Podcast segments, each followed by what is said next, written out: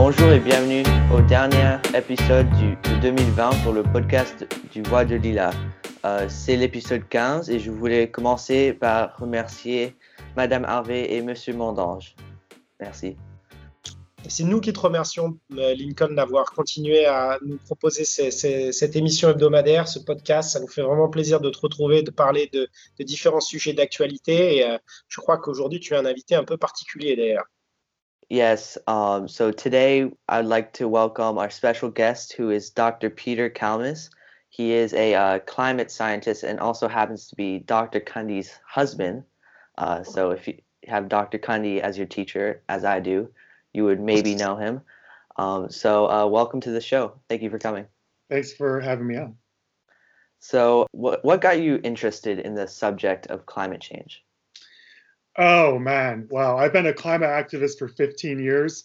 So okay, go rewind back to uh, 2004 to 2008, New York City. I was a graduate student in physics, uh, trying to learn about the big questions of the universe, like how the Big Bang happened, um, how cosmology works, how we can get information about the very early universe, where do we come from, and I, I started studying uh, gravitational waves, um, which I worked on for almost a decade. Uh, Al Gore's movie came out that year. Um, Dr. James Hansen, one of the world's uh, most famous climate scientists, uh, gave uh, spoke at the weekly physics colloquium, which I went to, about uh, radiative imbalance on the Earth. And then my first son uh, was born, so he's 14 now. Um, and those three events kind of, you know, ma- you know, made me start thinking more about where we're heading as a species um, what my role was like in my very brief life here on this planet with this new baby right? This this so suddenly it wasn't just about my life. It was about like things coming after me and his future. And um, you know that the talk by james hansen to find out that the earth was in energy imbalance and then to start reading about that reading about the science and what that meant for our planet how you know what the impacts were um, suddenly it felt like the climate present to me things were changing really fast you know at, at, at this moment or at that moment in 2006 even more so now. Um, so i was kind of jolted out of this kind of comfortable sense that i'd had uh, you know throughout my childhood and when i was a, a you know through my early adulthood that uh, climate change was comfortably far in the future. Um, it's not it's here now it's bad and the projections are getting you know that's going to get worse quite rapidly um, so, you know, the more I read about it, the more I started to talk to climate scientists, uh, the more I felt like I couldn't even focus on astrophysics anymore. And then I had to switch into climate science. Um, so that's what I did in 2012. I, you know, finally in 2008, when I finished my PhD, I had an offer uh, to do a postdoc in atmospheric science uh, and stay in New York City. But I wasn't quite prepared to make the switch at that time. The career, it's a huge career switch from astrophysics into earth science. Um, and in 2012, finally, I was just like, I can't concentrate on astrophysics anymore. I have to make the switch. Yeah, and right now, th- the or past couple years, there's been like a sort of a big debate on if climate change is real. And so, why do you think uh, people like believe it is, it isn't real or it is real? Well, you know, for believing it is real, uh, it's because it is. Um, there's, you know, there's a mountain of scientific evidence. So, uh, science is a way to just understand what's actually happening in real life. That's basically what science is. Stuff that happens in real life isn't always that obvious. I mean, you can like you can take a book and drop it on the floor, and you can experience gravity that way, but you can't experience like, for example, quantum mechanical fluctuations of uh, atoms in a gas or molecules in a gas. Um, so, but there are other ways besides just your eyes and your direct sensing to, to understand these phenomena. And the same is true for um, for climate breakdown. I would say now there's a lot of, you know, this is something that's fairly new in the 21st century. There's actually a lot of direct evidence that you yourself can sense with your body. I mean, we had a heat wave here in Los Angeles a few months ago, which was just, you know, to me, uh, very hard to deal with physically and that that touched off all the fires that we had in California. This this was the most damaging fire year by by far. So 2018 was the year that the whole town of Paradise burnt down. It was a devastating fire year. 2020 blew 2018 out of the water. Mm-hmm. It's twice as bad, twice as much uh, forest burnt. We're just starting to understand the massive damage to the redwoods, to the giant sequoia, to the Joshua trees. Um, huge swaths of beautiful forest in our um, in our state and all up and down the the west coast were burnt. Um, I was trapped in my room with my kids who were doing Zoom learning and with Dr. Kunde who was doing Zoom teaching. We were like um, basically in one uh, one room with the windows taped up for almost a month with you know with an air filter going because the air quality was so dangerous. It wasn't just bad; it was dangerous. Um, I did an interview with the, you know, the New York Times while I was sitting on the floor of my bathroom, so I wouldn't bug my kids, and I had a little bit, bit of privacy. That's how bad it was. Like that. That was my you know that was probably my worst experience personally, physically of of climate breakdown. You know, right before the fires, we went on a hike where I basically got uh, a mild case of heat exhaustion, which was a very weird experience. It was like, you know, we were we were hiking um, in the mountains uh, outside of Santa Barbara, and it was so hot and humid. We we thought maybe we could escape the heat wave by going that, and we were completely wrong. Um, it was so hot and humid that I felt like I couldn't breathe. I felt like I was disconnected from my body. You know, I felt dizzy, like I couldn't make decisions. Um, and it was just because my body couldn't get rid of heat fast enough. And then right after that, we had the, the fires and all the smoke.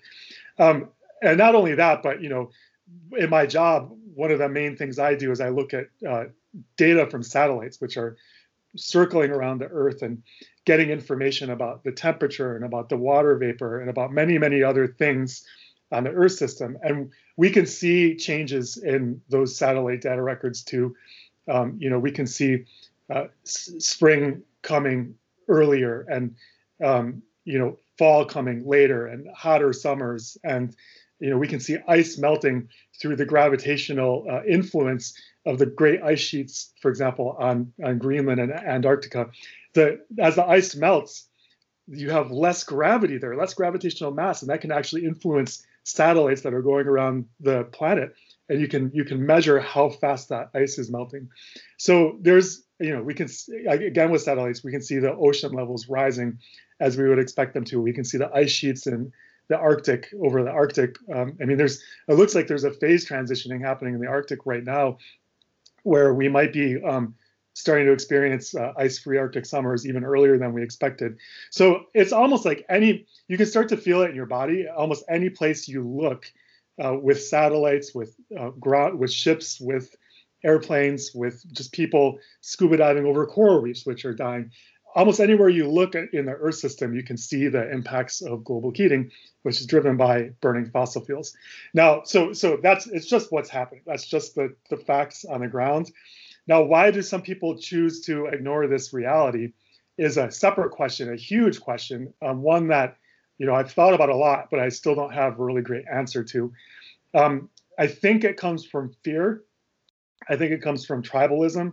I think it comes from greed. So um, it's frightening to think that the planet's changing this fast and that we're kind of setting up future generations, each future generation for for hundreds, maybe thousands of generations into the future, not just kids and grandkids, right? But it's, it's a much bigger, uh, much longer lasting damage that we're doing than that, setting them up for kind of a worse future than you know the previous generation, and that's really you know terrifying and it's easier and then tribalism you know if if you have authority figures like the president of the united states saying that it's a chinese hoax that makes it easier for you to to just go along with that and not have to face the scary stuff right?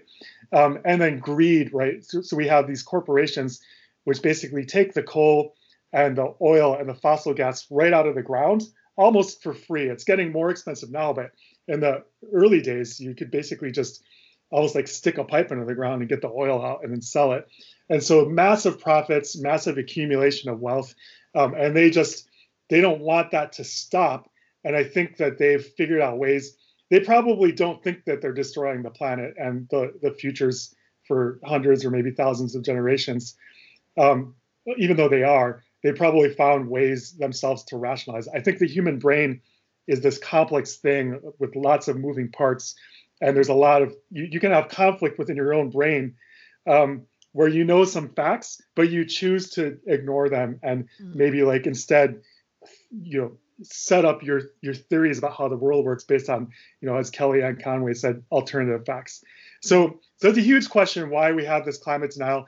And then there's another kind of climate denial which is people who say this is an existential threat to civilization and yet they don't act like it right so uh, they say they believe the science and yet they don't you know they still won't ban fracking they still won't kind of uh, put an end to the fossil fuel industry, maybe nationalize the fossil fuel industry. Um, you know, and there's there's it's complicated. There's a lot of reasons for that too.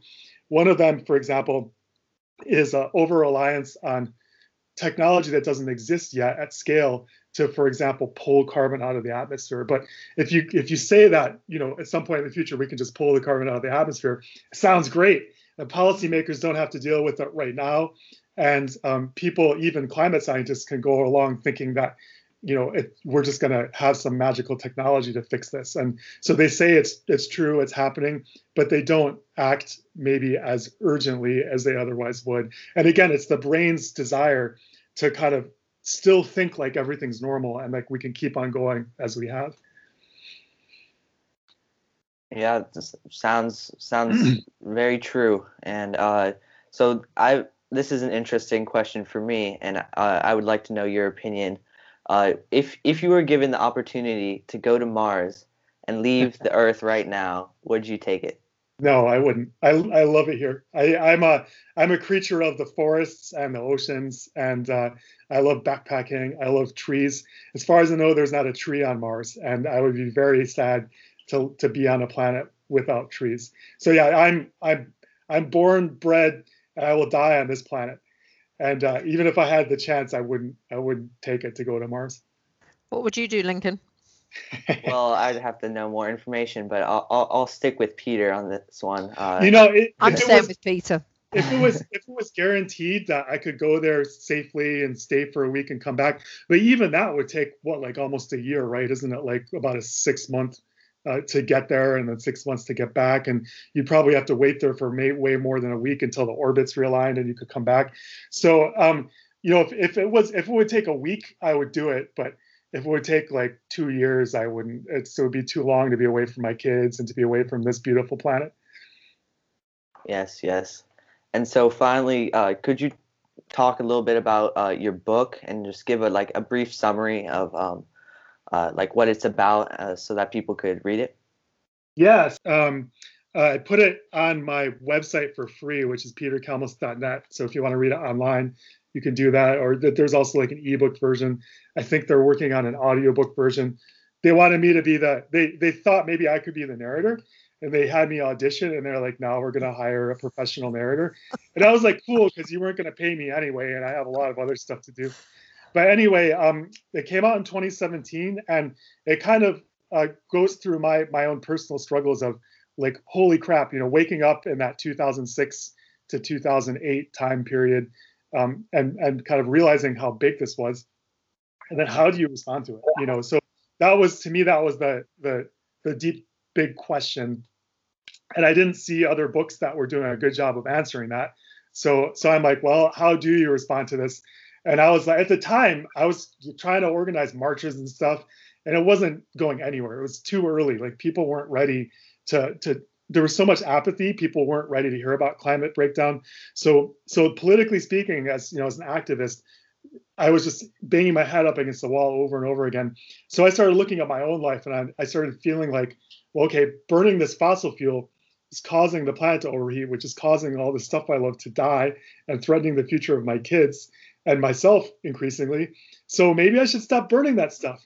Um, you know, because it felt started to feel disgusting to burn gas, um, uh, dégueulasse, right? And uh, to mm-hmm. get on planes, and um, I couldn't, you know, mm-hmm. just that kicked me off to being like, well, what? How do I, if if I do this or that, how does that translate into uh, CO2 emissions? Where does my climate impact come from?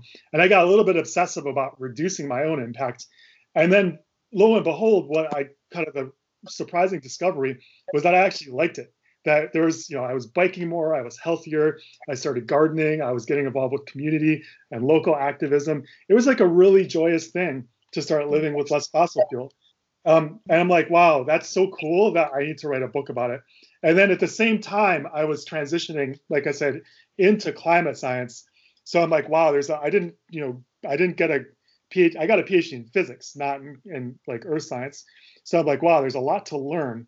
Uh, so I, I kind of wrote two chapters, which took like maybe a year to research. It was really intense, um, wow. which basically give a broad overview of climate science. And so they're they're in the book too.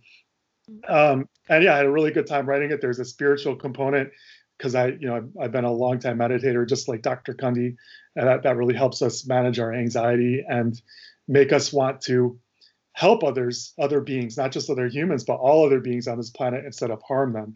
So to me, it was just a natural, like, I'm like, I don't want to harm other beings, so I don't want to burn this fossil fuel.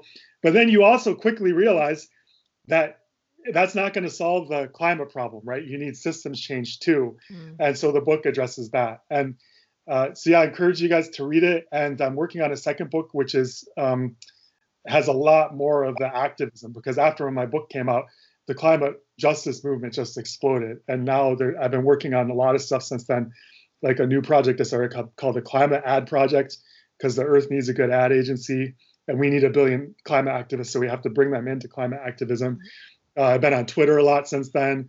Um, I co-founded an app called Earth Hero, um, and then I've been working with Sunrise and Extinction Rebellion and with scientists to start doing some direct action. So, so I want to write about all of that and really kind of make a make a sort of shorter, more concise book, um, you know, about solutions and about envisioning our way out of this as a species and what an ecological civilization might look like in the future. So there's a lot of really, to me, really challenging but really interesting uh, visioning work to do. So so look for that maybe hopefully in a couple of years. I've been kind of slow at writing it because it's so hard to synthesize all this stuff in my brain.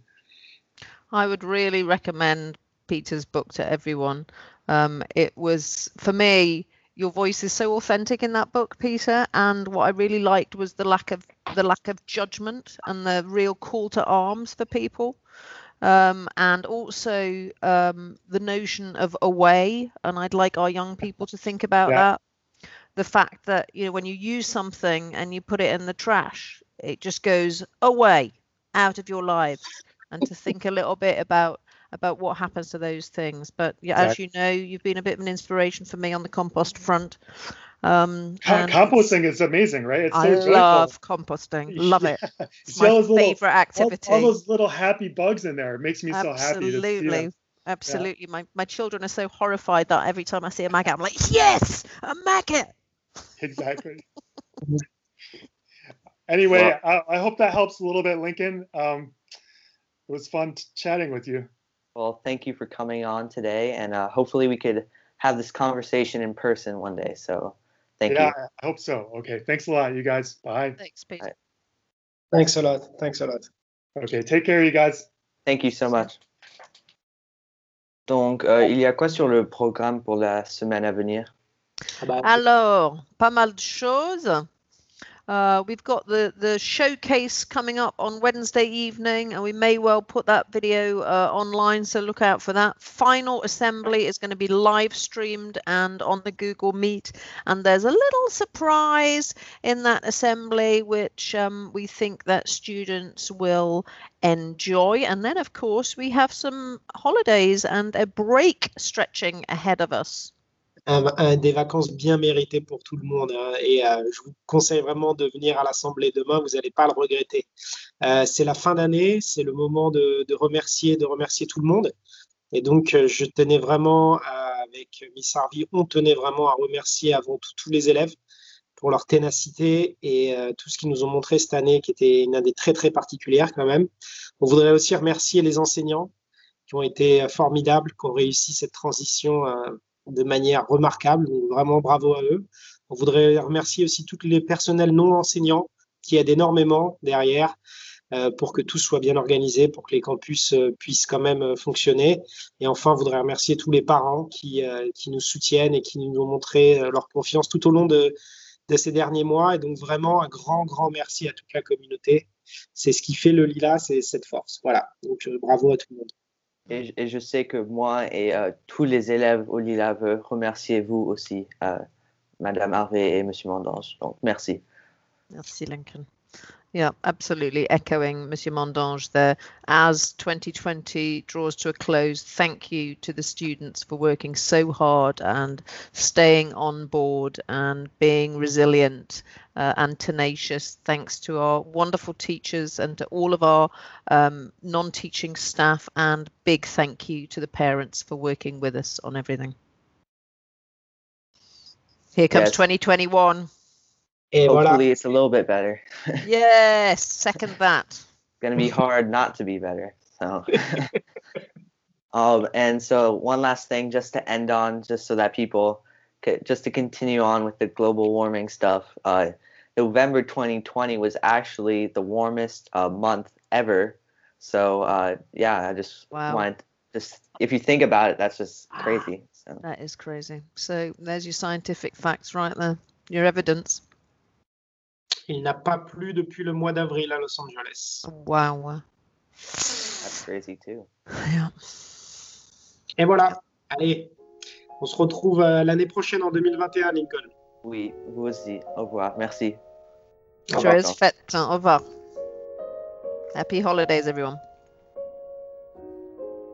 Bonjour, c'est Jacques P de la classe 6C. Je voudrais remercier tous mes professeurs qui travaillent très dur pour nous enseigner. Joyeuses fêtes et aussi bonne année. Un grand merci aux professeurs et à l'année prochaine de la part de Sean. Au revoir. We know how hard it is for you guys to be online. Thank you so much to all the teachers. Merci mille fois pour toute la patience que vous avez avec nos enfants. Un grand merci aux professeurs et à toute l'équipe de Lila. Thank you, Lila professors and staff, for your incredible dedication and hard work. Thank you. Teşekkür. Thank you for everything you've done this past few months. We are very thankful, and it's been hard for us, but I know it's been really hard for you too. Joyeuses fêtes. Nous voulions vous remercier pour tout ce que vous avez pour tous les efforts que vous avez mis dans notre apprentissage en ligne.